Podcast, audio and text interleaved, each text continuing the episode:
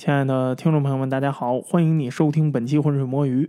今天呢，我们聊一个呀，这也是听众啊在评论里头点播的这么一个专题。传说呢，有一辆啊从罗马开出的火车，这火车上面啊坐满了大富豪。结果啊，这辆火车呢在穿过一个隧道的时候，突然就消失的无影无踪了。在这火车消失之前呢，还有俩乘客，他们因为觉得不对劲儿，所以啊提前跳车。但是呢，剩下在这车上的人啊，就这么跟着这火车一块儿就人间蒸发了。不过呀，让人觉得诧异的是，在后来的几十年之中啊，这列火车它在不同的时间、不同的地点多次出现。更让人觉得不可思议的是啊，这些乘客竟然在火车失踪前的几十年，在墨西哥被发现了。这帮人呢也解释不了自己到底是怎么到这个墨西哥的，而且是在这个时间到来的。这还不是最神奇的，这列车在消失的几百年前，它竟然在一个中世纪的文献里头就有记载。哎呀，所以啊，有一些人就认为这辆火车它是不是进入了时间的漩涡呀？这导致啊它乱序在历史上的不同时间、不同地点出现。更让人觉得奇怪的是啊。传说在这列火车上面还有俄罗斯文豪果戈里丢失的头骨，这故事到底是怎么回事果戈里丢失的头骨跟这火车的消失有什么关系？这火车为什么在不同的时间、不同的地点在这乱窜？今天啊，我们就来聊一聊这辆幽灵列车的故事。当然，更重要的是啊，今天我们要聊一聊果戈里这个人。你不是想听文学吗？哎，今天啊，就文学、玄学、科幻，咱们加一块儿聊。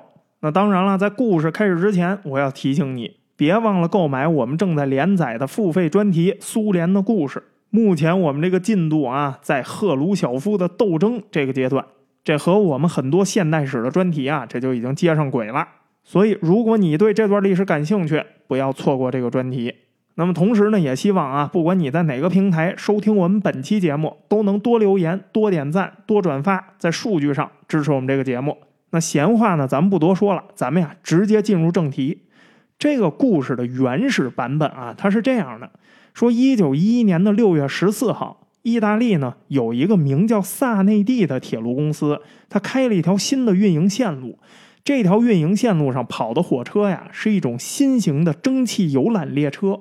这游览列车它跟其他列车有什么不一样呢？它特别的豪华，这乘客也在上面，除了吃喝玩乐没有别的事儿。于是呢，这萨内蒂公司啊就搞了一个宣传活动，宣传啥呀？当然宣传它这个豪华列车了。所以啊，他们就请了当时欧洲社会上啊那些有头有脸的上流社会人士过来，免费搭乘这辆豪华游览列车。就在六月十四号这天下午，载有一百名乘客和六名工作人员的豪华列车驶离了罗马火车站。列车呢有一车头啊，这是一句废话啊，但是这车头后边啊拖着三节豪华车厢，乘客们呢就一边享受这个车上的豪华服务，一边啊沿途参观这个列车所经过的一些美丽景点其中最让乘客们感兴趣的一个景点是什么呀？当时在伦巴第山区，伦巴第在哪儿啊？就是在这米兰所在的那个大区，在这地方啊，刚刚开凿了一条超长的隧道。因为当年啊，开凿这样的穿山隧道，那还是一个大工程，是一个新鲜事儿，所以呢，大家都非常期待，哎，就想看看这个隧道。那当然了，在到达这个隧道之前，乘客们呀，享受着香槟，分享着上流社会那些个下流的八卦，玩的是不亦乐乎。傍晚时分，哎，你也别问我为什么这个火车下午从罗马出发，它傍晚就能到伦巴第大区，因为这个故事啊，它原版就是这么写的。我也不知道为什么。你要非让我说，我可以很负责任的告诉你，这时间不可能到。我特地在地图上量了一下啊，罗马距离伦巴第大区最南端的最近距离，它也有四百公里，还是直线距离。那火车肯定不能走直线。那至于这个故事说的那个隧道，它到底在哪儿，我也不知道。因为伦巴第大区很大，我说的是最近的地方。咱就退一万步说，说这个距离它就有四百公里。那以现在高铁的速度，下午发车，傍晚它都到不了。因为这俩大区中间啊，隔着佛罗伦萨所在的那个托斯卡纳大区呢。过了托斯卡纳大区之后啊，就全是山区，在这地方高铁就跑不起来。你更别说一九一一年那蒸汽火车头的速度了，那就更不可能了。不过呢，这只是一个都市怪谈的传说故事，所以呢，在这个明显的细节上的漏洞啊，咱就先不较真儿了。总之啊，这列火车它在傍晚的时分，它就接近了这个隧道。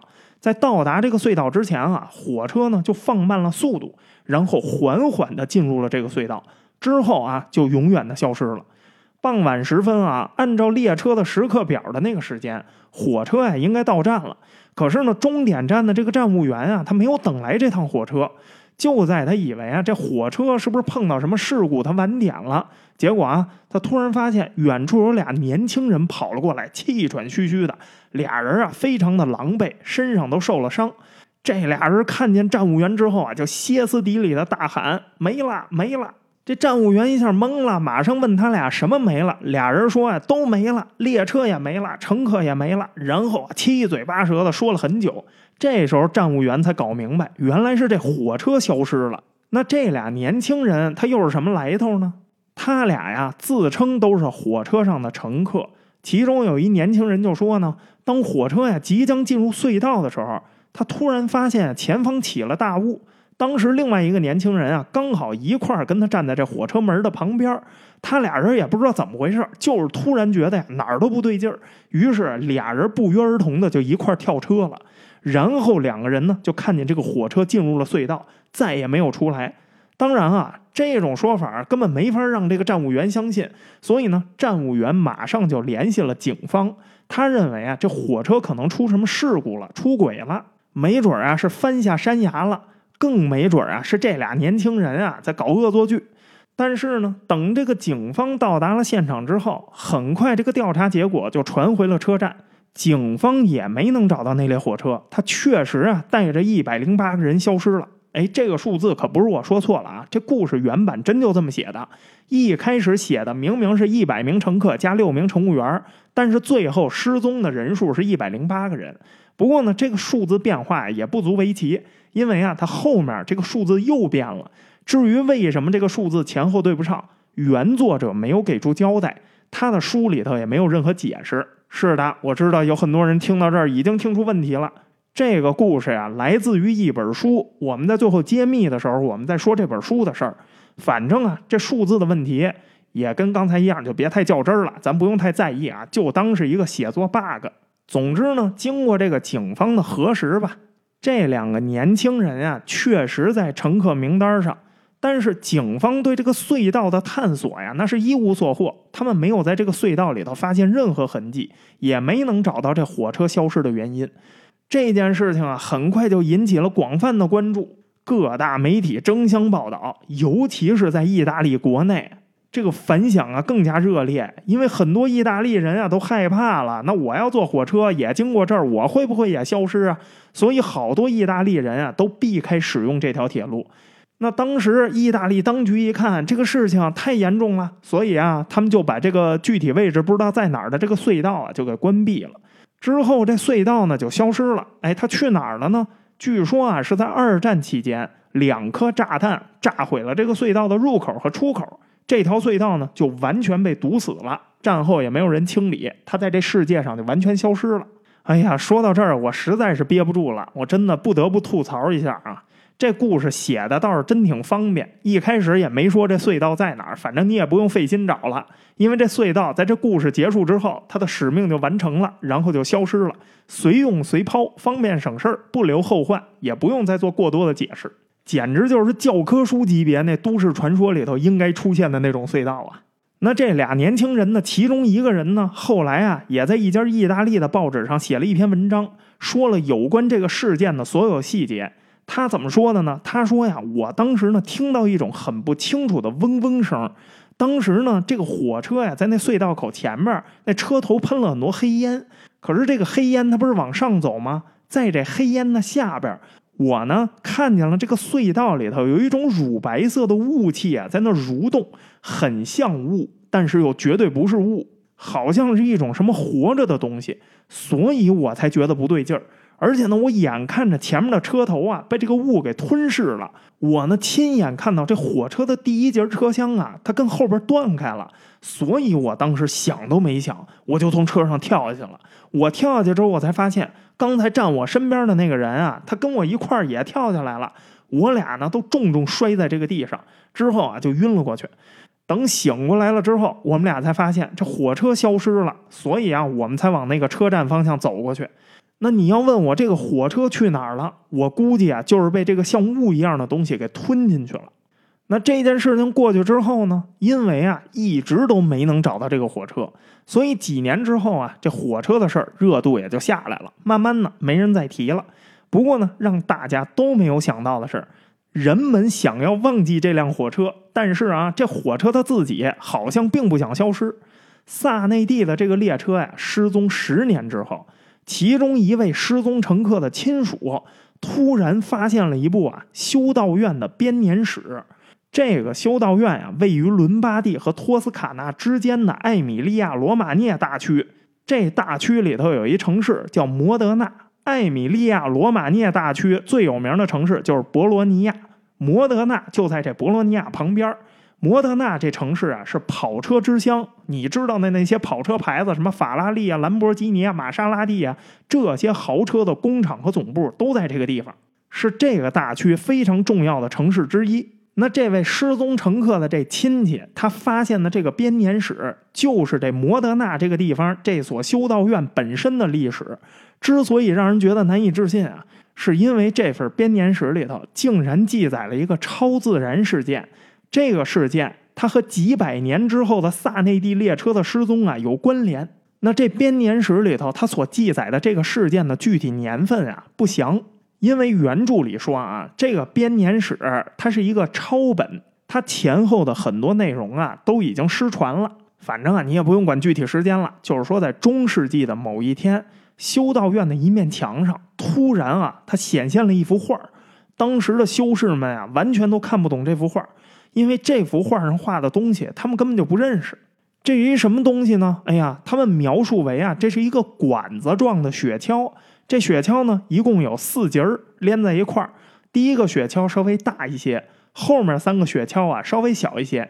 第一个雪橇的那个车头，哎，不能叫车头，第一个雪橇的橇头，哎，冒出了大量的黑烟。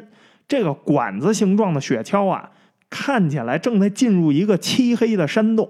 哎呀，因为这幅画画的实在太诡异了，而且它又是突然出现在墙上的，所以这一下啊，就引起了整个修道院修士们的恐慌啊！大家都认为这是什么呀？魔鬼在墙上画的画，所以啊，他们开始集体诵读祈祷文。结果啊，当天晚上，这个画上的内容变了，突然出现了两个魔鬼的形象，不知道是怎么出现的，也不知道是什么时候出现的。这俩魔鬼呢，一开始很小，结果啊，越来越大，越来越大，就好像啊，从远处往近处走一样。最后，这俩魔鬼竟然从墙上跳了下来。他们俩呢，都穿着黑色的衣服，然后啊，他们就试图进入这个修道院。不过呢，修士们大声的诵读祈祷文，然后呢，吟唱圣歌。这两个魔鬼啊，被震慑住了。一直到了黎明时分，这俩魔鬼呢，就不知所踪了。那这本编年史它是在哪儿被发现的呢？它不是在摩德纳，而是在西西里岛最西端的巴勒莫附近被发现的。他呢被存放在一个呀叫做萨迪诺家族的庄园里头。非常巧的是啊，这个萨迪诺家族的继承人萨迪诺爵士啊，就是从车上跳下来的那两个乘客之一。他的亲戚啊，在帮他收拾庄园的时候找到了这本编年史。这萨迪诺爵士读完了之后啊，他大感震惊啊！这个故事记述的俨然不就是他跳下来的那辆萨内蒂列车吗？但是呢，当这萨蒂诺爵士啊想要再详细的研究这个编年史，一看不行，没机会了。为什么呢？因为刚才不说了吗？这编年史啊，它只是一个抄本。编年史的原本啊，在一九零八年墨西拿大地震的时候被毁坏了。所以这才导致这个抄本啊，没有前面，没有后边，只有中间这么一段。这也没有可能让这位萨蒂诺爵士再深入研究这个故事了。不过啊，没关系，这故事很快就有了意想不到的发展。一九二六年啊，又有另外一位乘客的亲属在翻阅档案的时候，发现了一个让人震惊的历史记录，惊的呀，他这小心肝都要跳出来了。什么记录呢？一八四五年，在墨西哥有这么一个记录，突然啊，不知道从哪儿出现了一百零四名意大利人。这些人说不清楚自己是怎么来的，但是呢，他们都确认自己是在罗马上的车。这些意大利人啊，很快就被认为都是疯子，然后被送进了精神病院。一位当时墨西哥的著名精神学家何塞·萨西诺呀，就对这些病人做了细致的调查诊断，然后呢，还写了一个病例档案。这病例档案里头，他下了一个结论，他说呀，我们这儿收治了一百零四人。诊断的结果是什么呀？这帮人集体精神错乱了，而且呢，每个病人的情况都一样。这病例的最后啊，这位萨西诺医生还感慨说：“这是一个多么罕见的事情啊！”那至于这墨西哥为什么只出现了一百零四人，我也没法解释。到这儿，这数字已经变三次了。你要说你从一百零六人直接变一百零四人，那这还可以解释，因为跳车的两个人不在了。但是中间为什么又说失踪了一百零八个人？这多出来这俩人又是谁？那再算上跳车的那俩人，这车上到底是一百一十个人还是一百零六个人？哎呀，也没个准信儿。不过呀，这也无所谓了，反正到最后你就会发现，无论是多少人啊，都对这个故事的结局没有什么影响。那总之呢，在墨西哥发现的这一百零四个意大利人啊，他们就坚持声称，他们呢都是坐萨内蒂公司的列车到达这儿的。至于是怎么到的，没有任何人记得。那墨西哥当局呢？当时也是仔细检查了全世界的列车公司名录，但是啊，没有发现这家叫做萨内蒂的公司。于是啊，墨西哥方面只能判断这一百零四个集体精神错乱的病人啊，他们这个精神病程度非常的严重，所以啊，必须都集体住精神病院。可是啊，这一百零四个人后来都去哪儿了呢？他们的下场如何呢？不知道，因为那位乘客的亲戚啊，他找到的档案就记载了这么多。档案到最后，据说还写了，说其中有一位乘客，他身上确实带着一个证据。这证据是什么呢？一个写着一九零七的烟草盒，这可以算得上唯一一个证明这帮人确实是萨内蒂列车乘客的证据了。但是啊，这烟草盒又跟哪儿呢？不知道，这档案里头啊也没写。那到这儿呢，似乎这些乘客的下落呀，他已经很清楚了，那就是什么呀？他们穿越了。从一九一一年啊，穿越回了一八四五年，而且呢，他们疑似呀，中间还拐了一趟中世纪，不光穿越了时间，还穿越了空间。但是啊，这还远远没有完，因为啊，他们不止去了中世纪的摩德纳，也不止去了一八四五年的墨西哥，在他们到达一八四五年墨西哥之前啊，他们还去了很多的时间，很多的地方。这话又怎么说呢？在这辆列车呀消失的四十四年之后。一九五五年的十月二十九号，在当时苏联克里米亚南部最大的港口城市塞瓦斯托波尔附近，有一个叫做巴拉克拉瓦的地方。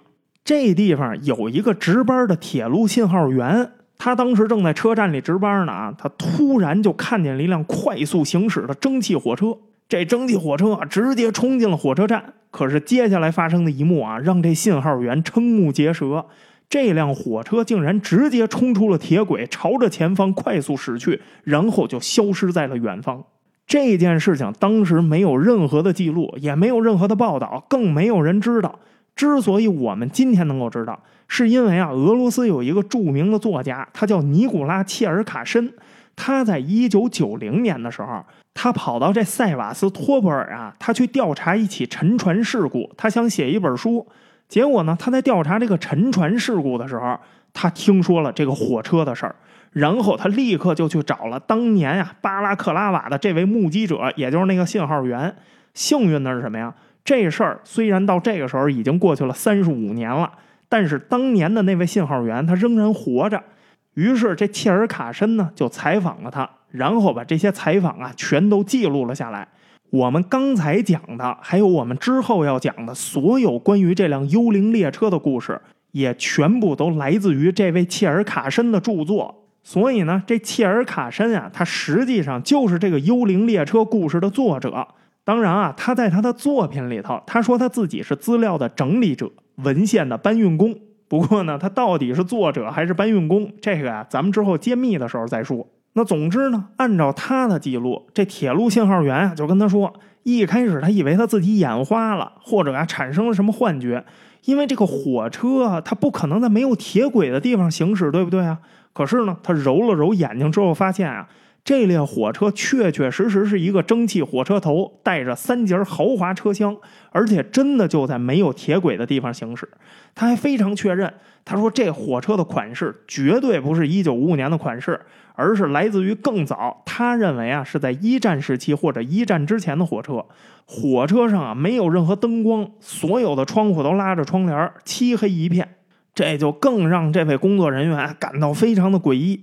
切尔卡申在听了他的证词之后呢，马上就意识到这个事情啊，很有可能跟自己正在调查的这个沉船事故有什么联系。他正在调查的沉船事故啊，是新罗西斯克号爆炸事件。这新罗西斯克号爆炸事件又是个什么事儿呢？新罗西斯克号啊，实际上过去是一艘意大利制造的战舰，它的原名叫做尤利乌斯凯撒号。这艘船啊，是一九一零年六月二十四号下水的。后来在二战期间，这卡拉布里亚战役的时候啊，遭到了英军的轰炸，受到了重创。一九四二年修复了之后呢，就一直作为意大利海军的训练舰使用。一九四八年的时候，正式从意大利海军退役。到了一九四九年呢，这艘船啊，作为战争赔偿的一部分，被赔给了苏联海军。苏联呢，把这艘船啊就改名成了新罗西斯克号。请注意啊，后来苏联海军还有一艘新罗西斯克号，但那艘是航空母舰，这艘船是战列舰，这俩不是同一艘啊。这新罗西斯克号战列舰是当年意大利王国呀造出的三艘最大战列舰之一，当然啊是在一九一零年。那切尔卡申为什么认为这两个事件有关联呢？因为啊，这个幽灵火车出现的那一天，它跟这新罗西斯克号爆炸事件发生在同一天，都发生在一九五五年的十月二十九号。这一天啊，这艘战列舰突然就发生爆炸，造成了六百一十七人死亡。爆炸原因呢也不明，现场勘查呀也查不出任何痕迹。这爆炸事故发生的时候，这船啊就在塞瓦斯托波尔港口停泊呢，然后突然就发生爆炸，然后就沉了。当时船上啊，本来只有五百多人，但因为呢，它起火了之后啊，有六十一个救援人员上船灭火，结果又发生了二次爆炸，所以最后死亡的人数变成了六百一十七人。那这切尔卡申他为什么想写这艘船的故事呢？因为啊，他正好是一名前海军军官，他当时写作的主要内容就是关于这个海军战舰和海洋故事的。正确的说法，他是一名海事作家。当时呢，他最有名的一本书是一九八七年的创作的，叫《巡洋舰上的企图》。这是一本长篇小说，但是呢，也是根据真实事件改编的。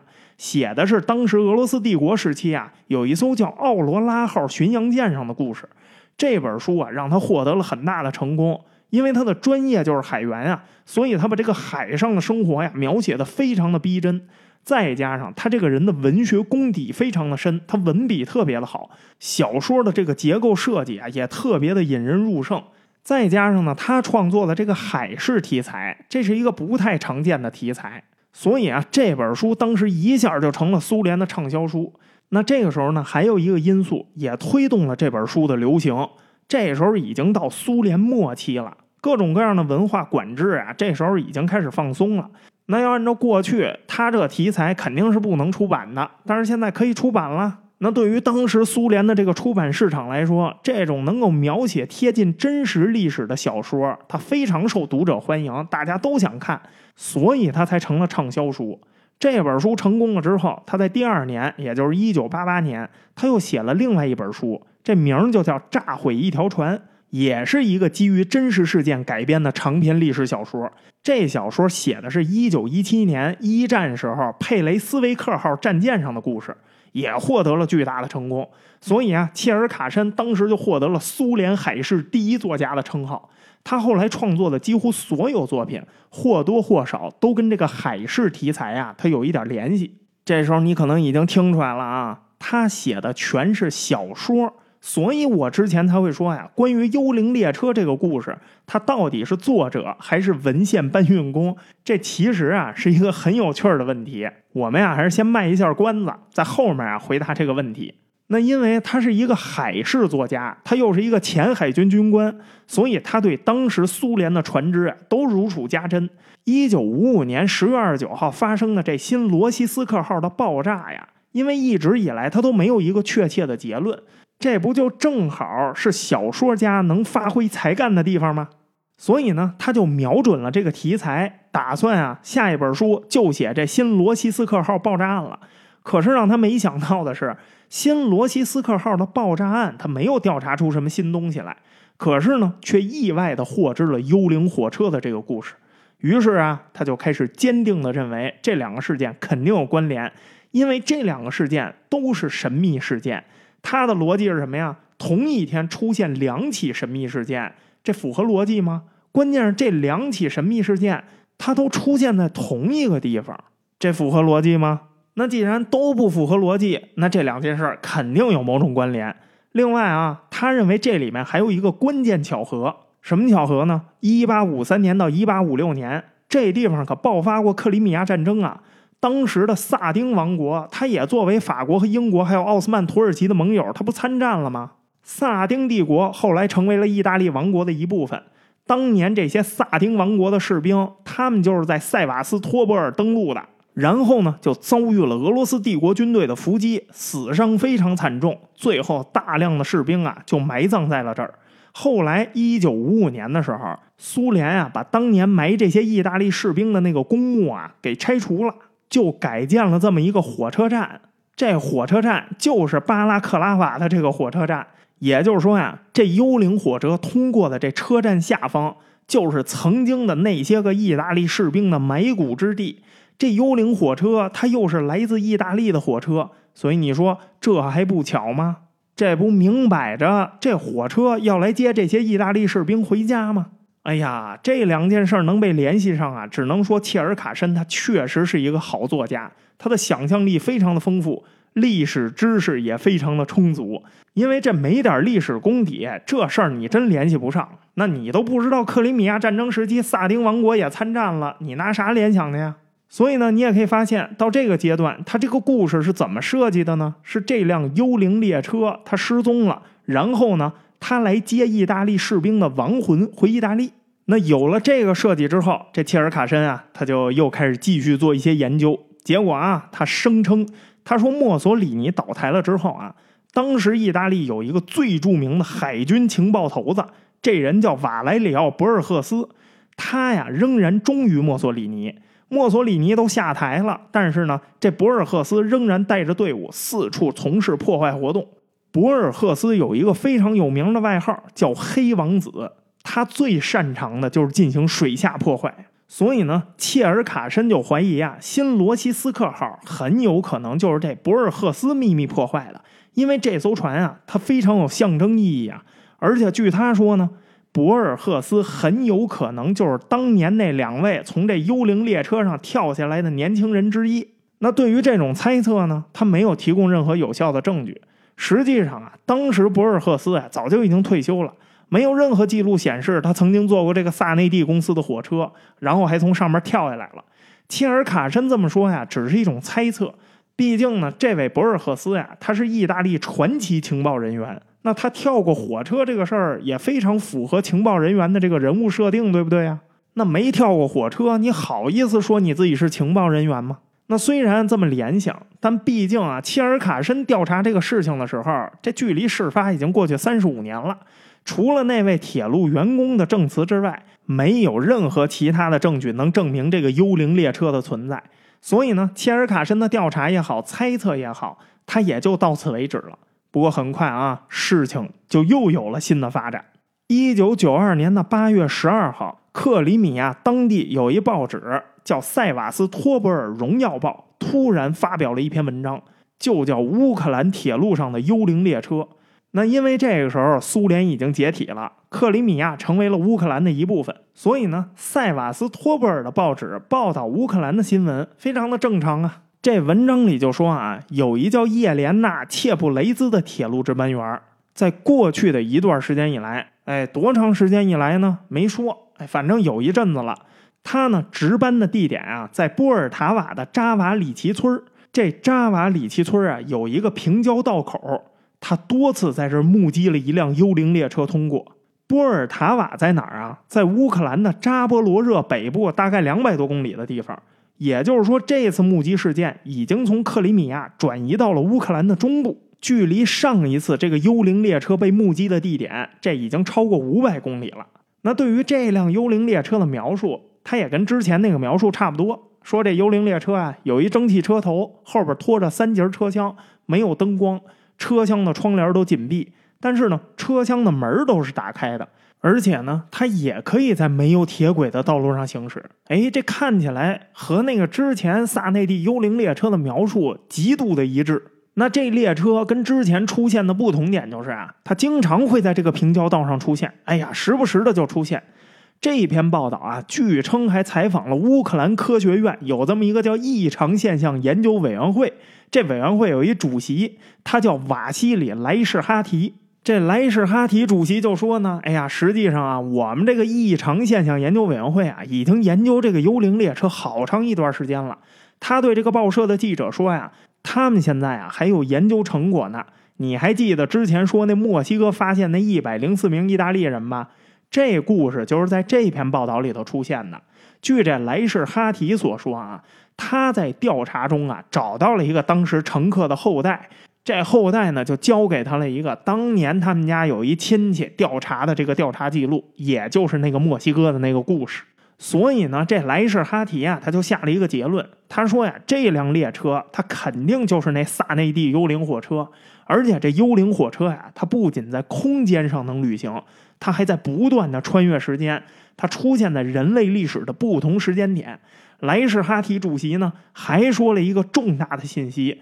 那就是他们这乌克兰科学院异常现象研究委员会啊，已经派了不少研究员啊去研究这辆列车。但是啊，有好几个研究员在跟踪这辆幽灵列车的研究过程中啊失踪了。更让人瞠目结舌的是什么呀？这一篇报道里头声称采访这个莱士哈提主席的时间，他不是一九九二年，而是一九九一年的九月二十五号。而且呢，就在这莱什哈提主席他接受完采访的当天晚上，他本人也失踪了。从此啊，再也没有人见过他。一直到了一九九四年，在俄罗斯的伊尔库斯克，你看啊，这空间又变了，这回变到西伯利亚去了。又有人目击到了一辆老式蒸汽火车在没有铁轨的道路上行驶。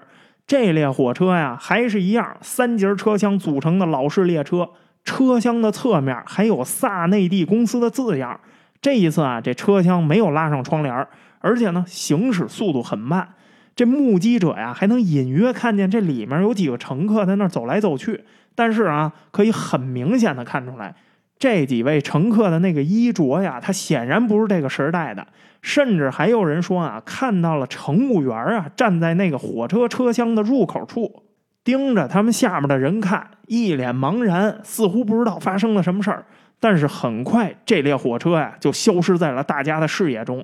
这是幽灵火车在现代最后一次出现。那么，基于这位乌克兰科学院异常现象研究委员会主席莱什哈提的设想，切尔卡申呢也提出了自己的延伸想法。而且他的这个想法啊，这回不一样了啊，是一个非常科学的解释。我在这儿呢，一点不做加工的，给你转述一下他对这个问题的这个科学解释。至于你能不能听懂，那是你自己的事儿。反正我是真听不懂。他认为啊，造成这个现象的原因应该是什么呢？铁路这东西，毫无疑问啊，这是人类最伟大的发明之一。所以啊，人类修建了太多的铁路，覆盖各大洲的金属网络呀，毫无疑问的影响了地球的物理场。这就意味着呢，时间顺序啊也会受到影响。也就是说呀，这世界上的铁路啊，其实是我们人工建造的。它不仅能在物理空间移动，而且也能在时间上移动的这么一个时间机器。只不过呀，长期以来我们人类没有意识到这个问题，我们也不知道为什么我们不知道，因为我们缺乏触发条件。那触发条件是什么呢？不知道，很有可能是地震。意大利啊，你看，它是一个地震多发的国家，所以啊，很有可能在萨内蒂幽灵列车失踪之前的某个时候，因为某一次地震，比如说一九零八年发生的这墨西拿大地震，里氏七点五级的地震，它不光在岩石土壤里头，它造成了巨大的裂缝，而且呢，它在这个地球的物理场上啊，它也造成了巨大的裂缝。伦巴第山区的这个隧道很有可能，它也修建在某一个地震的遗址上。这个地方呢，可能曾经因为某一次地震啊，它连接了虫洞的入口。铁路的修建呢，直接就连接了现实世界和这个虫洞，最后导致这辆列车呀，在通过这儿的时候被送到了另一个维度的空间。这就是为什么这列幽灵列车呀，它从现实的时间和空间里头消失了，开始在过去、现在、未来。不同的地点不停的穿梭，但由于啊，它的运动是由严格的特殊坐标来决定的。这特殊坐标啊，就是轨道，所以呢，它只能沿着轨道或者曾经被轨道覆盖过的地方。也就是说，在乌克兰、俄罗斯所出现的这幽灵列车，很多人目击到他们在没有轨道的地方行驶。这是为什么呢？因为啊，这些地方它过去有过轨道，所以呢，只要有过轨道的地方，这幽灵列车就可以行驶。它可以无视时间吗？也就是说呢，哎，我们可以这么说啊，萨内蒂幽灵列车实际上啊，它是因为一些科学原因，它在时间上迷失了方向，这就可以解释它既出现在它失踪的时间点之后，也出现在它失踪的时间点之前。哎呀，这就是切尔卡申啊对这个幽灵列车在科学上做出的解释。那怎么评价他这个解释呢？哎呀，我说心里话吧，那是真能瞎掰呀，那掰的我都没话说了。从这段解释可以看出来啊，这切尔卡申呢，他毫无疑问，他是一名优秀的海事作家，他同时啊，他文学功底也相当的深厚，但是他肯定不是一个优秀的科普作家，因为他的解释啊，只是堆砌了大量的科学词汇。但很显然，他自己并不理解这些词汇的具体意义。比如说，他提到的物理场，这是一个什么场？是个力场啊，还是个磁场啊？就是你这场在物理学上应该怎么表述啊？地震它是怎么影响到这个场的呀？这地震得释放多大能量，它才能影响到这个场啊？而且这个场它又是怎么导致虫洞出现的呢？你说地震它扭曲磁场，这好歹还能有点科学依据。可是你说这地震释放的能量，它能导致虫洞出现，那这得多大个地震呢？那关于这些问题呢，他通通都没有做出详细的解释，只是简单的呀，把他不太理解的词汇给堆在一块儿，给出了一个看起来像是科学的解释。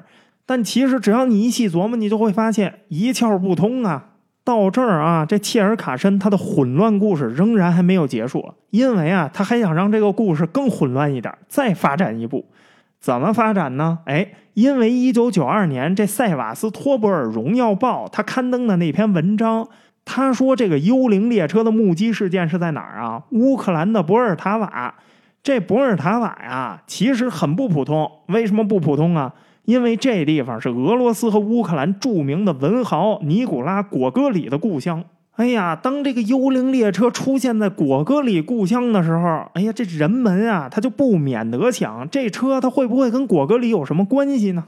如果你说跟果戈里有关系啊，我告诉你，这事儿在俄语圈里头啊，那就真的有人相信了。为什么呀？因为关于果戈里啊，有太多神奇的传说了。切尔卡申在他的故事里头，他就讲了一个关于这个果戈里啊，一个很有名的这么一个传闻，就是他死了之后啊，他这个头骨被盗了。果戈里死后呢，他被埋葬的地方啊，是在莫斯科的顿斯科伊修道院的墓地里头。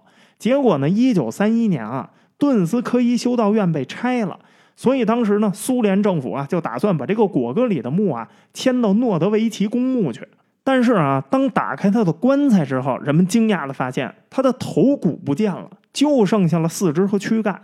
这头骨哪儿去了呢？哎，经过这切尔卡申的调查啊，他发现果戈里的头骨啊，在一九零九年被一个叫阿列克谢·巴克鲁辛的商人啊，花钱雇了几个盗墓贼给偷走了。他偷这玩意儿的动机是什么呀？这巴克鲁辛啊，他是一名狂热的俄罗斯戏剧爱好者。那狂热，他就能去偷果戈里的头骨吗？这不知道，可能因为太狂热了。再说这个上流社会的人啊，这个爱好也说不好，他可能想搞点不同的收藏品。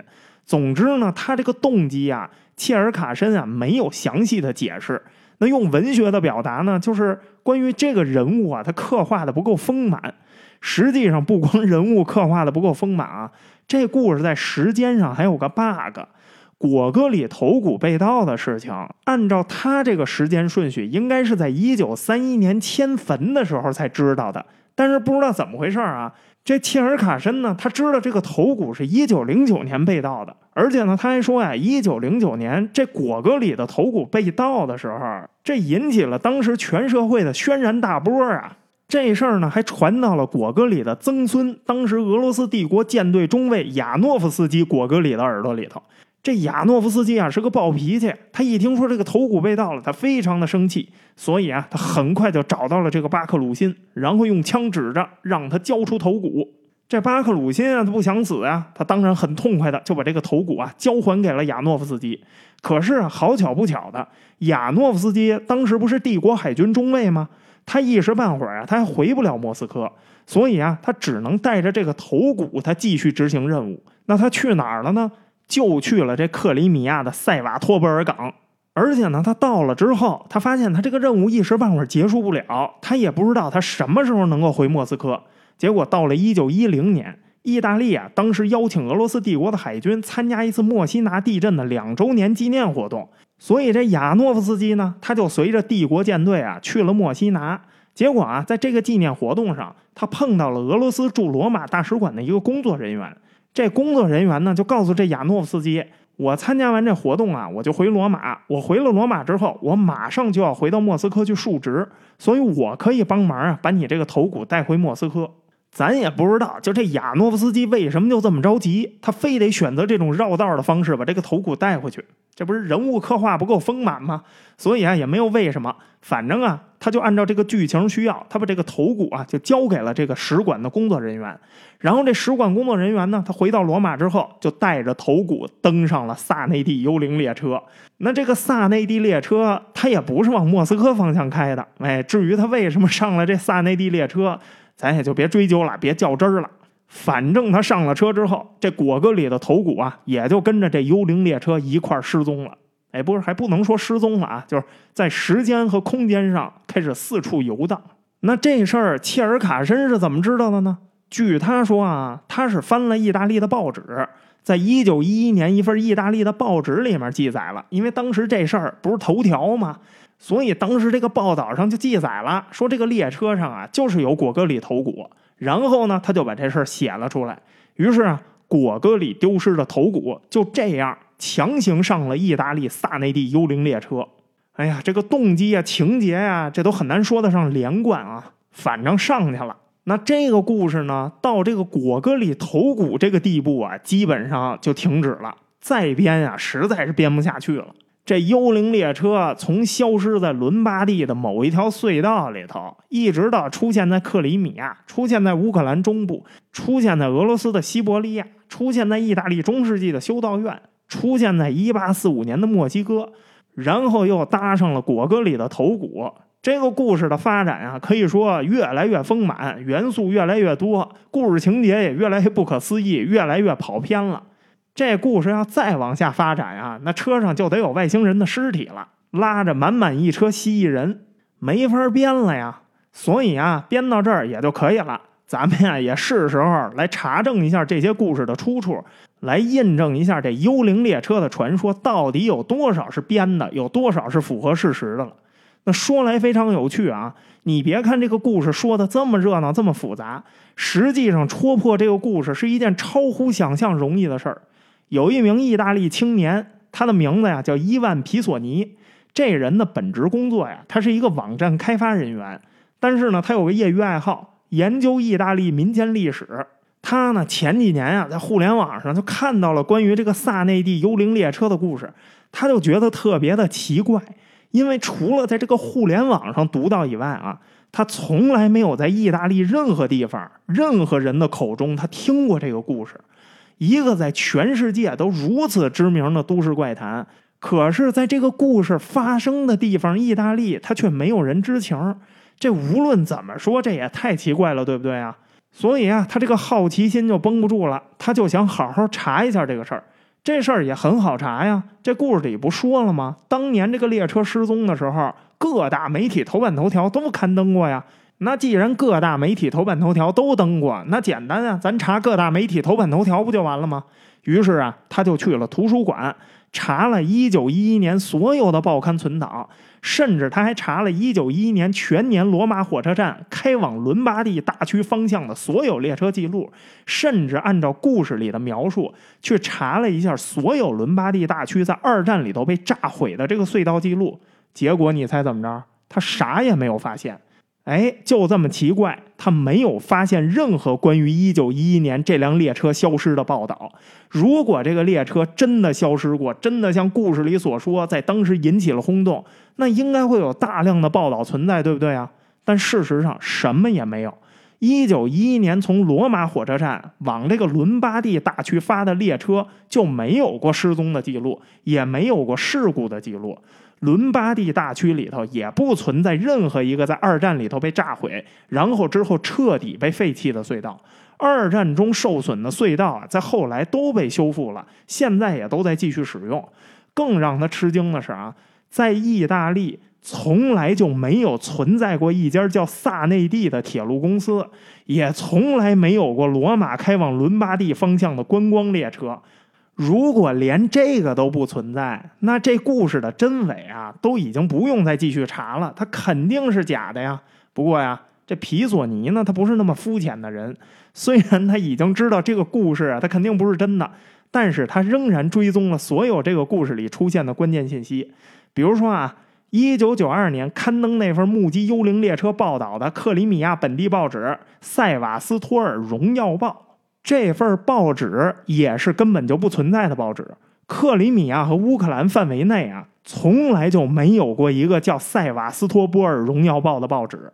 这份报道里头提到的乌克兰科学院异常现象研究委员会也是一个虚构的机构。乌克兰科学院有，但是乌克兰科学院内从来没有过一个叫异常现象研究委员会的这么一个机构，更没有一个叫瓦西里莱什哈提的科学家。如果莱士哈提都不存在，那显然莱士哈提在报道里头所讲的所有的故事也肯定都不存在啊。经过这皮索尼的进一步查证，墨西哥历史上根本就没有过一个叫何塞·萨西诺的著名精神病学家，更谈不上他去检查什么一百零四名凭空出现的意大利病人的事儿。西西里岛的巴勒莫地区也从来不存在一个叫萨迪诺家族庄园的地方。意大利历史上的贵族名录里头也从来没有一个萨蒂诺爵士，更谈不上这个爵士曾经从那列消失的幽灵火车里头跳出来这个事儿了。而且他们家翻出来那本中世纪编年史显然也是不存在的。故事的原版根本就没给出这个修道院的名字。为什么没给名字呀？因为摩德纳地区所有的教堂和修道院都是非常古老的教堂，这些教堂都有自己完整的历史记录。没有任何一家教堂记录过什么魔鬼在墙上画火车这种事儿，那魔鬼得有多闲呢？所以显然这个修道院就跟这萨迪诺家族一样，也是虚构的。那至于墨索里尼的这海军情报头子瓦莱里奥·博尔赫斯，他是从火车上跳下来的另外一个人，那不用说这事儿也没法求证，你随便说，反正情报人员干过什么，他也不会出来反驳你的。再说，博尔赫斯到这故事流传的时候，早就已经死了。他就算想反驳，他也反驳不了啊。那也就是说，这个故事从头到尾，他就没有任何一点东西是真实存在的，它完完全全就是虚构的。所以啊，这就很有意思了。皮索尼也没花多大力气，就把这事儿查了一个水落石出。那这个故事，它又为什么会在全世界范围内，尤其是俄罗斯，它这么流行呢？还有一个问题就是，果戈里的头骨这事儿是真的吗？就算他不在这个火车上，他这个头骨真的被偷了吗？那到这一步为止呢，皮索尼啊就没有再继续查证了。不过我想呢，他查到这儿已经够了，解决了很多的问题，因为整个故事都是假的了。我们啊肯定可以确定一件事儿：果戈里的头骨他肯定不在这火车上，因为这火车是不存在的。不过呢，为了节目的严谨。我呢，还是继续做了一些研究工作。咱们呀，就看一看果戈里这头，他到底丢没丢？其实啊，你想查证这个事儿也非常的简单。只要你查一下诺沃德维奇公墓关于果戈里墓的说明就知道了。那可以这么说啊，这个故事只有这个部分是真的，但是呢，不完全真啊，半真。真的部分是哪部分呢？一九三一年，莫斯科当局啊。确实是因为拆除这个顿斯科伊修道院，所以把果戈里的墓啊迁到了诺沃德维奇公墓。诺沃德维奇公墓啊是莫斯科最有名的公墓，这儿埋了太多俄罗斯历史上的名人，包括什么契科夫啊、赫鲁晓夫啊、肖斯塔科维奇啊、叶利钦啊，还有刚刚去世的戈尔巴乔夫等等等等，一大票名人都埋在这儿。所以果戈里的墓当时迁到这儿啊，是再自然不过的事儿了。这个故事真的部分就到这儿为止，剩下的全是编的。迁墓的过程中啊，确实是把果戈里的棺材给打开了。为什么打开啊？他的棺材损毁非常的严重。打开了之后，大家确实发现了一些不对劲儿的事儿。哪儿不对劲儿啊？果戈里是脸冲下趴在这个棺材里的，所以这就让当时很多人啊都觉得有点不可思议。因为下葬的时候肯定不能把人趴着下葬，对不对啊？所以呢，这就不免得让人联想，果戈里下葬的时候，他是不是还没有死啊？他在这棺材里头翻身了。当然啊，这只是一个猜测，因为啊，其实还有一些更合理的理由可以解释这种现象。比如说呀，在尸体腐烂的过程中啊，因为你这个尸体的软组织已经都消失了。那一些昆虫啊，或者老鼠之类的小动物呢，它在啃食尸体的时候，它会导致这个尸骨移位。果戈里这个棺材，它的损毁又特别的严重，所以这不是很显然，这个答案更合理吗？那再比如呢，就是他原来埋的这顿斯科伊修道院啊，他在二战的时候，它周围啊曾经遭到过德军的密集轰炸，震动也非常有可能导致这个尸体移位呀。那尸体现在软组织都已经消失了，就剩下一把骨头了。那一震动，这骨头在里头移位，这不也很正常吗？那还有可能是什么呀？抬出这个棺材的时候，你引发了震动，导致这个尸骨移位，对不对啊？总之啊，这个事儿呢，不是一个多么新鲜的事儿。所以这公墓方面呀，他在提这个事儿的时候，就提了一句，没有什么值得奇怪的。那关于这果戈里尸体，它最奇怪的地方也就仅此而已了。没有任何记录显示说他的头骨被盗了，因为这官方的记录已经非常清楚的说明了，当时开棺的时候他的脸是朝下的。那要真的是按照这传说所说的，一九零九年他这个头就被盗了，那他这个脸又怎么会在一九三一年的朝下呢？所以啊，关于这个果戈里的尸体啊，他唯一能勉强算上都市怪谈的事儿，也就是说，这果戈里啊，他有可能是被活埋的。而果戈里有没有可能被活埋呢？实际上啊，微乎其微。因为果戈里啊，在晚年有特别严重的精神问题，他特别担心自己被活埋，所以呢，按照他的遗嘱，他的尸体啊要停尸三天以后，再次由医生确认他已经死透了，才能下葬。他的家人朋友呢，也确实是这么做的，所以呢，他被活埋只能说有理论上的可能性，但是啊，基本上可以完全排除。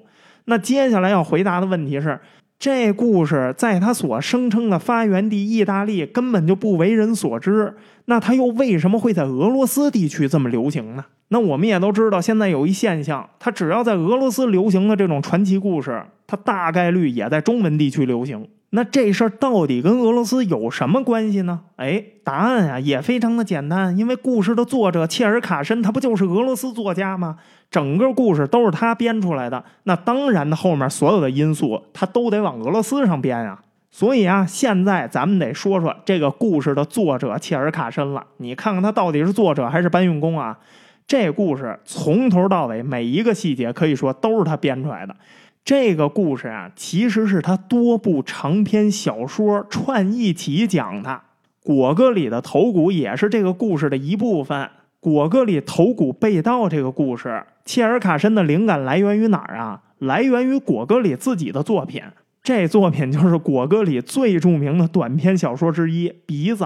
这短篇啊，是果戈里的一个喜剧荒诞小说，说的是一政府部门的小官员，他叫科瓦廖夫。有一天，他发现自己鼻子没了，然后他找来找去啊，他发现他这个鼻子呀，竟然伪装成了一位国会议员，到处招摇撞骗，在圣彼得堡啊，还开始了自己美丽的新生活。哎，荒诞奇幻喜剧故事，这风格特别的果戈里，这一点啊至关重要。切尔卡申本人啊，他就是一个不折不扣的果戈里超级粉丝，他对果戈里所有的作品都非常的熟悉，所以他在写小说的时候，他大量的把果戈里的元素啊加入到了自己的作品里头。可能啊，刚才说了那么多，你会误会啊，切尔卡申是一个经常在我们专题里出现的那种畅销书神棍。但其实呢，切尔卡申啊，他不完全是这样的人，他呀确实编故事写畅销书，但他不是神棍。他为什么不是神棍啊？因为他的这些书都叫做长篇小说，也就是说，他已经明确的告诉你了，这些东西都是虚构的。你买本小说，你把这里面的东西当真的，那是你自己的问题。切尔卡申啊，他是白俄罗斯人，他是一九四六年十一月二十五号出生的，莫斯科国立罗蒙诺索夫大学哲学系的研究生，专门研究的是俄罗斯哲学史。这也就是为什么他这人啊，历史功底非常深厚的一个原因。拿到了研究生学位之后啊，他去北方舰队第四潜艇中队服役。他还是一名资深的潜艇兵，后来还升为了海军军官。他步入文坛啊，完全就是受果戈里的影响。他青年时期啊，大量阅读过果戈里的文学作品，他特别喜欢果戈里的这个风格。再结合自己海军的这个经历，所以他很快就尝试以果戈里的风格来写自己熟悉的海事领域作品。再加上他这个哲学功底、历史学功底、文学功底都特别的厚。所以呢，他写的作品啊，就特别的引人入胜。更难能可贵的是什么呀？这人是一个特别勤奋的人，他的著作非常的多。创作高峰期啊，他几乎是每半年就能写出一部长篇小说来。虽然呢都是海事题材，但是啊，他在这个领域里头涉猎也非常的广。他的小说呢，重复性很少。小说里头也传承了果戈里的幽默、荒诞、神秘主义和非常强烈的戏剧性，所以可以说，在这个题材上啊，基本上没有他不敢写的。只要这个故事他能跟海沾上一点点边儿，他就能写的像模像样。而且只要他写出来，就是一个啊特别果戈里、特别有趣的故事，大概率就是俄语地区的畅销书。他的第一本小说集呢，是一九八零年出版的一本叫《肩带上的盐》。从这标题啊，你就不难看出，就这标题就特别的果戈里。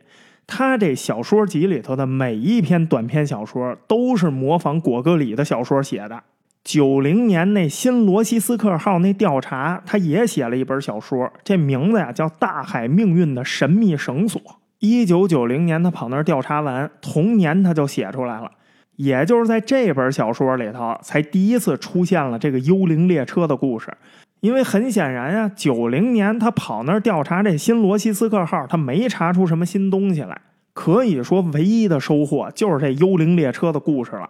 至于这幽灵列车这故事是哪儿来的，我告诉你啊，就这种幽灵列车的故事，在铁路工作者里头啊，那多了去了。你问问铁路上工作的人，谁不知道点鬼故事啊？就这玩意儿，就跟海员看见幽灵船是一个道理。只不过当时啊，他知道了这幽灵列车的故事，根本就没有背景，就是找几个站务员聊天，说你们碰到过什么奇怪的事儿啊？那站务员说了，那天我看见幽灵火车。但是呢，这故事很显然，他启发了这切尔卡申。他听这故事可就不一样了，他有非常深厚的历史功底啊。他一听这故事，再一结合这地方跟意大利的渊源，所以啊，他很快就设计出了一个萨内蒂幽灵列车的故事。然后呢，把它写出来，直接就收录在了《大海命运的神秘绳索》这个小说里头。而这个小说出版了之后啊，市场上的反响非常的热烈。这真是少林功夫家唱歌跳舞啊！过去我们就知道你能写海事题材，果戈里风格的海事题材。现在我没想到啊，你还能写玄幻题材，而且还是海事加玄幻题材，轮船加火车呀！所以这本书不用说了，马上就卖成了畅销书。那这时候切尔卡申呢也非常敏锐的发现，这个故事远远比他想详细写的那新罗西斯克号的故事更吸引人。所以很快，他在一九九一年呀就出版了一本专门讲这个幽灵火车的书，就叫《车厢内的火焰》。幽灵火车的故事在这个小说里头被大幅完善，整个故事的时代背景呀也更加立体。关键是他使用了伪纪实的手法来写这本小说，看起来像是一个纪实文学，里面引用了大量的伪文献。但是啊，它仍然是一本小说，它的分类就是小说。因为写的实在太好了，结果啊又造成了大卖。于是啊，一九九五年他又继续细化他这个故事。这一回啊，他就开始往那个科幻方向发展了，出版了一本叫《时间迷宫：幽灵列车》，仍然是一个伪纪实文学类的小说。这火车啊，在不同的时间、不同的空间乱窜，基本上都出自于这本书。这本书啊，仍然大卖。受这个题材大获成功的鼓励，一九九五年同年，他又再次延展了他这个故事。这回这故事延展到哪儿啊？这本书的名字就叫《果戈里的头骨》，把他这神秘文豪偶像果戈里的一些元素啊，全都成功的加进了他这个幽灵列车宇宙里头，让他这个幽灵列车宇宙啊，不光看起来更加俄罗斯化，最重要的是这个宇宙里头啊，现在太热闹了。果戈里头骨的这个客串啊，在俄罗斯文坛上引起了轰动。为什么会这样啊？因为果戈里在整个俄语文坛里头啊，他有着不可替代的地位，他是大文豪啊。不光啊，是因为果戈里这个人，他想象力特别丰富，他文笔特别的出色。最重要的是什么呀？果戈里这人啊，他本身就是一个特别传奇的怪人，在他身上啊，这奇怪的传闻本来就特别的多。果戈里的作品啊，融合了在今天看来那都是脑洞巨大的荒诞、黑暗、神秘主义色彩的这些元素。最重要的是，不光他的作品是这个风格，就是他的人生也特别荒诞。他的生活中啊，充满了各种各样的怪癖谜团，而且他也确确实实跟意大利有很深的联系。所以，这个故事发生在意大利。有很多的意大利历史题材元素啊，实际上也是切尔卡申的一个巧妙安排。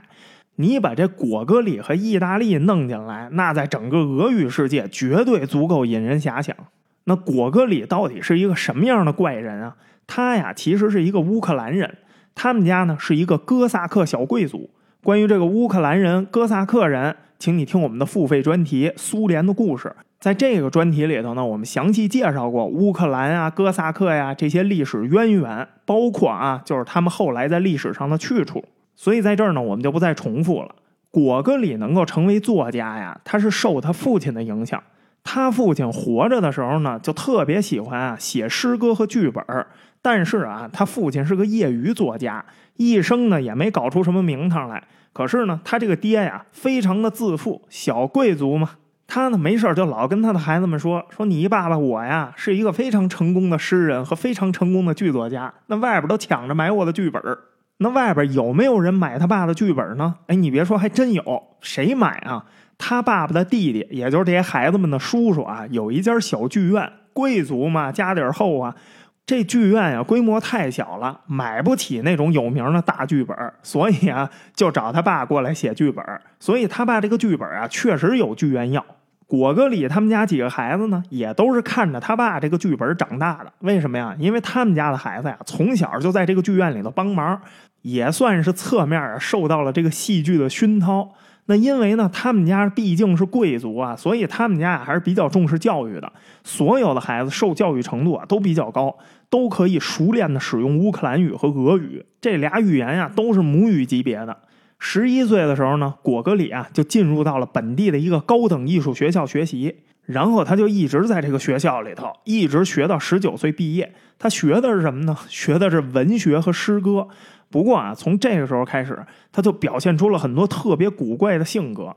他的同学们啊都不喜欢他，还给他起了一个外号。叫他什么呀？神秘的侏儒，因为他个头比较矮，怪癖特别多，每天呀自己在那蛐蛐咕咕、神神秘秘的，所以啊就起这么个名儿——神秘的侏儒。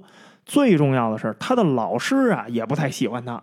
老师呢认为他这个人的性格呀特别的阴暗，而且呢就是他这个神秘啊特别的招人烦。他基本上没有朋友，他也很少跟人接触，谁也忍不了他。身边能忍他的人只有那么寥寥几个。而且啊，他这人有一毛病，他说话说一半儿早起碰着人了。哎，你知道吗？昨天发生了一件事儿，我必须得告诉你。哎，还是算了，不说了。你不知道也罢。他是这么一号人，你说谁能喜欢他呀？他的学习成绩呢也很一般，不过啊，他也有一些优点，就是什么呢？他确实很有表演天赋，他的写作能力也特别的强。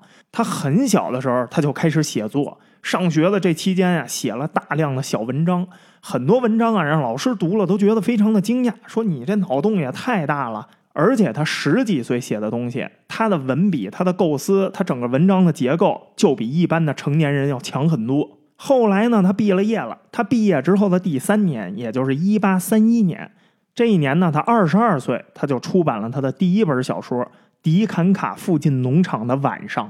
结果啊，一下就大获成功。这本小说写的是什么呀？总体来说啊，写的是他在乌克兰的童年生活记忆。之所以会获得成功啊，是因为他这本小说里头啊，他融合了很多魔幻和奇幻的元素。怎么融合进去的呢？他把他妈妈呀，在他小时候给他讲的一些当地的民间传说呀、民俗传统啊，还有这些迷信呢，他全都写在了这本小说里头。而且呢，描写还特别的生动，特别的引人入胜。所以你可以看出来啊，从他写作生涯的一开始，他的这个写作风格啊，就有非常浓烈的神秘主义色彩。这本小说啊，不光在市场上取得了成功，关键是在文学界，他也取得了成功。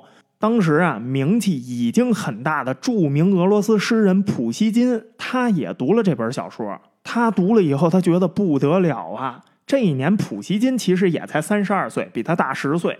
但是呢，他就觉得啊，这题材、这文笔太棒了。他呢，就给予了这本小说呀极其高度的赞誉。两个人啊，也因为这本小说结交，并且啊，保持了长时间的友谊。后来呢，果戈里啊就开始大量创作类似的故事。他早期的作品呢，大部分都是关于乌克兰民族的历史啊、传说呀、传统啊、迷信啊这些题材的。后来呢，随着他的名气越来越大，他在这个文学界的人脉也越来越广，能接触到的这个历史材料也越来越宽。所以呢，他也开始写一些关于俄罗斯的什么宗教啊、中世纪历史啊、民间传说、民俗啊这种题材的小说。因为他写什么都写的实在太好了，所以一八三四年他二十四岁的时候，圣彼得堡大学呀破格邀请他，让他来这学校里头当中世纪历史学教授。这听过我们苏联的故事专题的，肯定知道这圣彼得堡大学当时是什么分量。这是俄罗斯帝国当时顶尖院校啊！就因为他的小说写得好，哎，就邀请他过来当中世纪历史学教授。你说他写的得有多好？可是吧，这事儿真不是说小说写得好他就能干的。他呢，毕竟没有学过这些，这不是他的专业，所以呢，他整个这个学术生涯呀，就变成了一场灾难。他是教课教课不行，搞研究搞研究不行，再加上呢，他实在是太年轻了，所以啊，他当时就受到了整个俄罗斯史学界的排挤。这个呢，给他的打击很大。不过呢，他倒是想得开，他自己啊也坦然接受。他呢很坦诚的公开说啊，说我自己根本没有这个资历，这事儿呢我是真来不了。所以后来啊，他在一年后，也就是一八三五年，他就放弃了这个职务，他还是专心去写小说了。那离开了圣彼得堡大学之后呢，他为了开阔眼界，他开始了一场很长时间的欧洲旅行。他到了巴黎，到了德国，到了瑞士。不过啊，最终等他到意大利的时候，他被意大利和罗马的这个文化呀深深的吸引了。然后呢，他就留在罗马，潜心研究这意大利歌剧、绘画、文学。这一待呀，就是十二年。这十二年期间呢，他感染过一次非常严重的疟疾，差一点就让他原地去世。当康复了之后啊，他这个整个人的心态啊，都发生了变化，对生命啊、对死亡啊，都有了不同的理解。那毕竟是在死亡边缘走过这么一遭啊。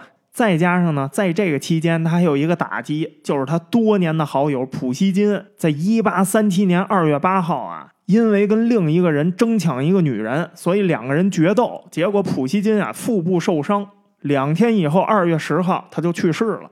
这普希金一死呀，哎呀，这对他的打击非常的大。整个人都变了，他开始啊对宗教变得无比的痴迷，而且呢，他对死亡啊他产生了一些迷恋，实际上啊就是抑郁了。他开始大量的研究中世纪的一些神学作品，他对什么黑魔法呀、炼金术啊开始着迷，而且呢，他开始相信魔鬼呀、宿命论这些东西。你看，越来越神秘了，是不是啊？一八四一年，在他长期的沉淀之后，他写成了不朽的名著《死魂灵》的第一部分。然后呢，他就带着这个手稿，他回到俄罗斯，他想要印刷出版这本书。但是当时啊，俄罗斯当局呢认为“死魂灵”这个名称啊太黑暗了，所以呢，这本书的第一版的名称啊，它叫做《齐齐科夫历险记》。齐齐科夫是这里主角的名字。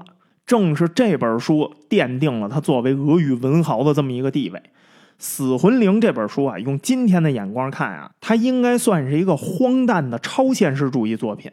当时这俄罗斯呢，正处于啊土地与自由运动的前期。那关于这土地与自由运动呢，还是得麻烦你听那付费的苏联专题。苏联专题里头非常详细的给大家讲过这一段。这是俄罗斯社会主义运动的重要启蒙部分，也是后来普列汉诺夫跟列宁啊所领导的社会民主工党的基础理论之一。所以呢，你要是对苏联的思想起源感兴趣的话，请你去听我们付费的专题《苏联的故事》。那实际上呢，果戈里这个人，他在政治上也是倾向于当时比较流行的马克思主义的。但是呢，关于他这个政治倾向啊，在我们这个免费的这公共平台更新的这专题里头就没法细说了，说太细也就该被下架了。所以呢，他这个政治倾向啊，我们就略过不表了。我们直接还是说这个死魂灵。正是因为当时俄罗斯啊，它处于这个特殊历史时期，所以死魂灵的题材它是围绕着农奴所展开的。那关于农奴制的这介绍，还是得请你听我们这苏联的故事。哎呀，这不得不说啊，就在这个历史时期啊，就是说每一个概念它都有一个篇幅特别长的来龙去脉。就是我们这免费专题，这个篇幅实在是有限，讲不了那么多东西。从根儿倒的这个事儿呢，你就去听付费专题，保准让你能明白。那简单来说啊，农奴当时是地主的资产。地主啊，拥有农奴，他对于地主来说呢，只是一个数字和名册上的名字。那当时俄罗斯帝国当局呢，他是根据农奴的数量，他向这个地主啊收取这个农奴的人头税的。也就是说，只要你名下拥有农奴，你就必须要交税。可是呢，到了俄罗斯帝国末期啊，整个国家呀已经陷入到了官僚和腐败之中。统计农奴数量，这必须要经过人口普查才能统计。可是呢，人口普查呀，它的频率很低。就算是有人口普查，很多地方因为这个地方官员他要捞好处啊，所以啊，他不普查，他随便报个数字糊弄事儿就过去了。这就导致很多地主拥有的农奴啊，其实他们早就已经死了。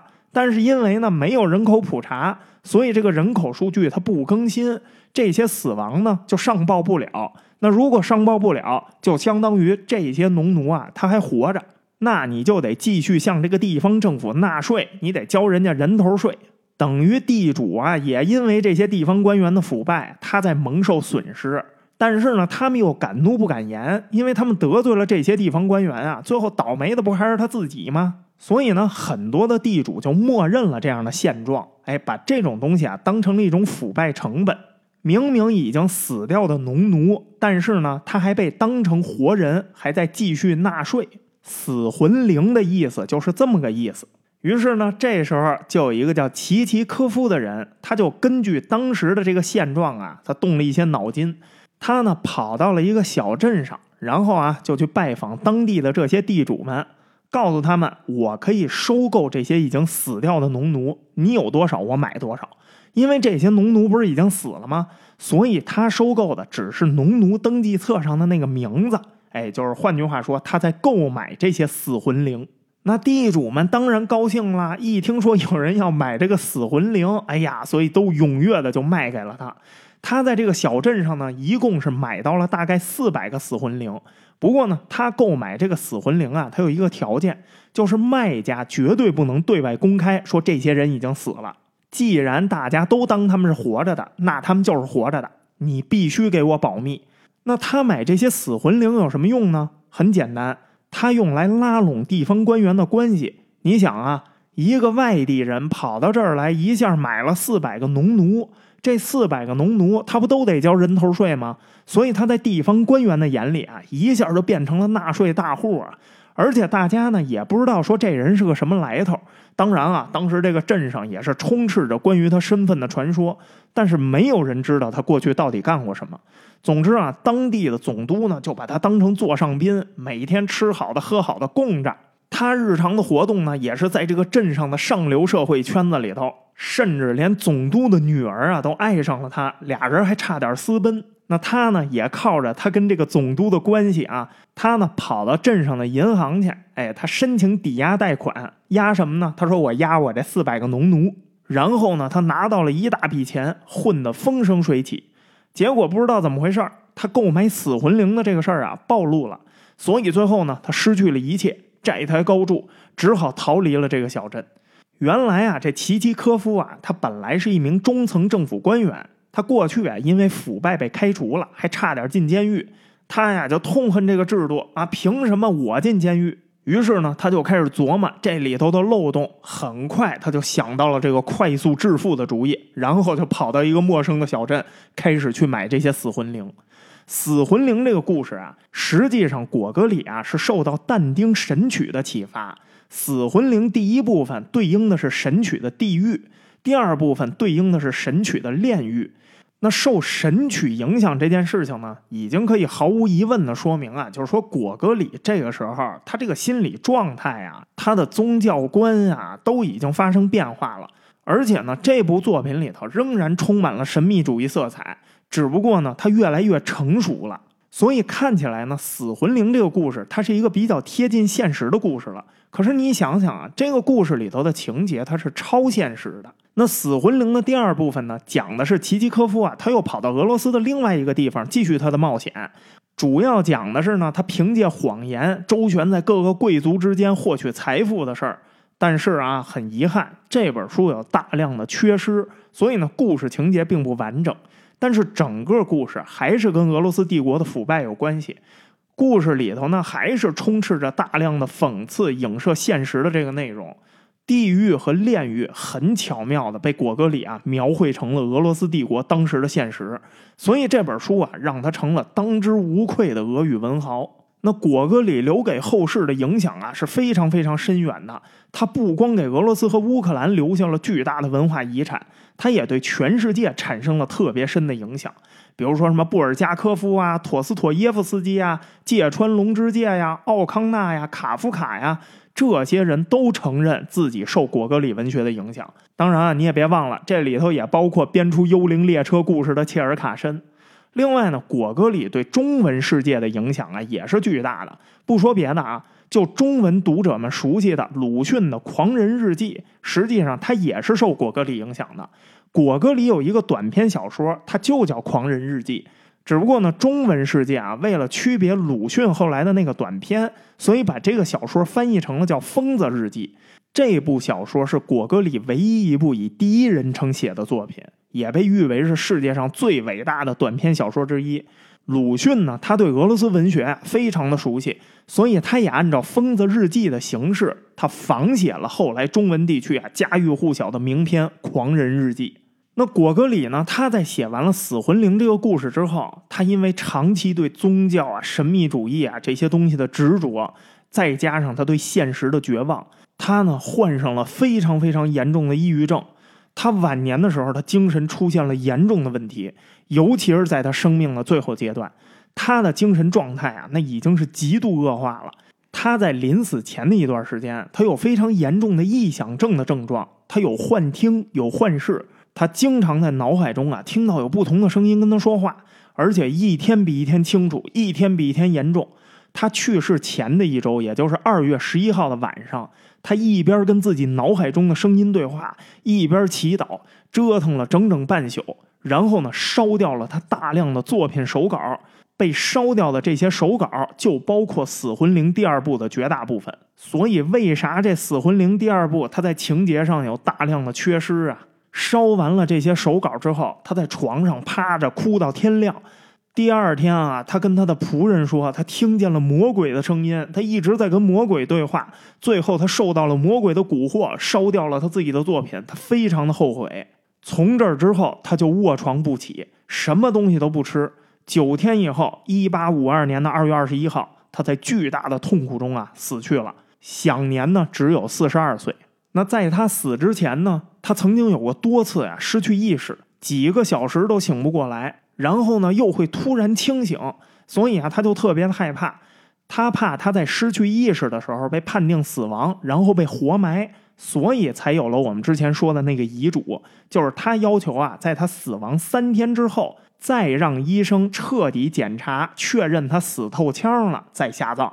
当然啊，刚才我们也说了，没有人知道他下葬了之后是不是真的又醒了过来。虽然这个可能性微乎其微，但是呢，这仍然是一个在理论上有的这么一个可能。只不过这可能呢，这现在想想啊，细思极恐啊，最好是没有发生过啊。所以呢，就这件事情，这也让果戈里的死亡啊，又蒙上了一层神秘主义的面纱。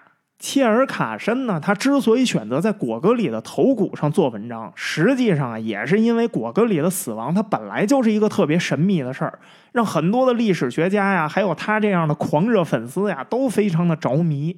除此之外啊，果戈里不是说了吗？他是个怪人，他的人生啊，还有大量的花边故事和怪癖。比如说啊，他从来没有交过任何一个女朋友。他也没有跟任何女人在一起过，他也没有跟任何女人发生过关系。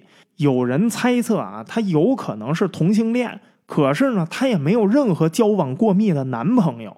那有可能呢，是因为当时那个时代啊，他不接受同性恋；也有可能啊，是因为他多少有点极端的这个宗教信仰跟这个神秘主义信仰啊，让他奉行终生禁欲。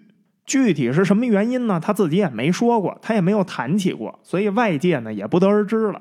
那另外呢，从他的作品里头，你也不难看出啊，他的人物刻画总是有特别多奇怪的小细节。这些小细节都是从哪儿来的呀？很多都是他真实的怪癖。比如说啊，他的业余爱好是织毛衣和做饭，他经常穿自己织的毛衣。他呢也不愿意吃仆人做的饭。另外呢，没事儿的时候，他喜欢捧着一本数学百科全书反复看。可是呢，他对数学啊其实没有什么兴趣，没有人知道他到底在看什么。他最精通的科目是俄语语法和绘画。还有啊，他在路上走的时候，他永远走在路的左边，所以他不断的撞到路人。但无论他被多少人撞，他撞到多少人，他也绝对不会在右边走路。还有呢，他特别害怕打雷下雨，而且他是真的害怕，不是小孩的那种害怕。只要一打雷啊，他就开始浑身抽搐，严重的时候他甚至会在地上打滚儿。另外呢，他不喜欢陌生人，只要有陌生人敲门啊，他就假装不在家。如果有陌生人来访，他会马上消失。他呢还喜欢一边写作一边揉面团儿，揉完了面团儿，他用来烤面包。他这人啊，喜欢吃甜食，喜欢吃糖。他身上的口袋里头永远都装着糖，糖装的太多了，以至于啊，他经常忘记。仆人洗衣服的时候啊，那糖经常化在兜里。他呢，不喜欢自己的长相，因为他觉得呀，自己的鼻子太长了。所以呢，他在画自画像的时候，他都会故意把自己的鼻子画短一点。那有时候要画这个肖像画，哎，他也会要求画师啊，说你看你能不能把我这个鼻子稍微画短一点。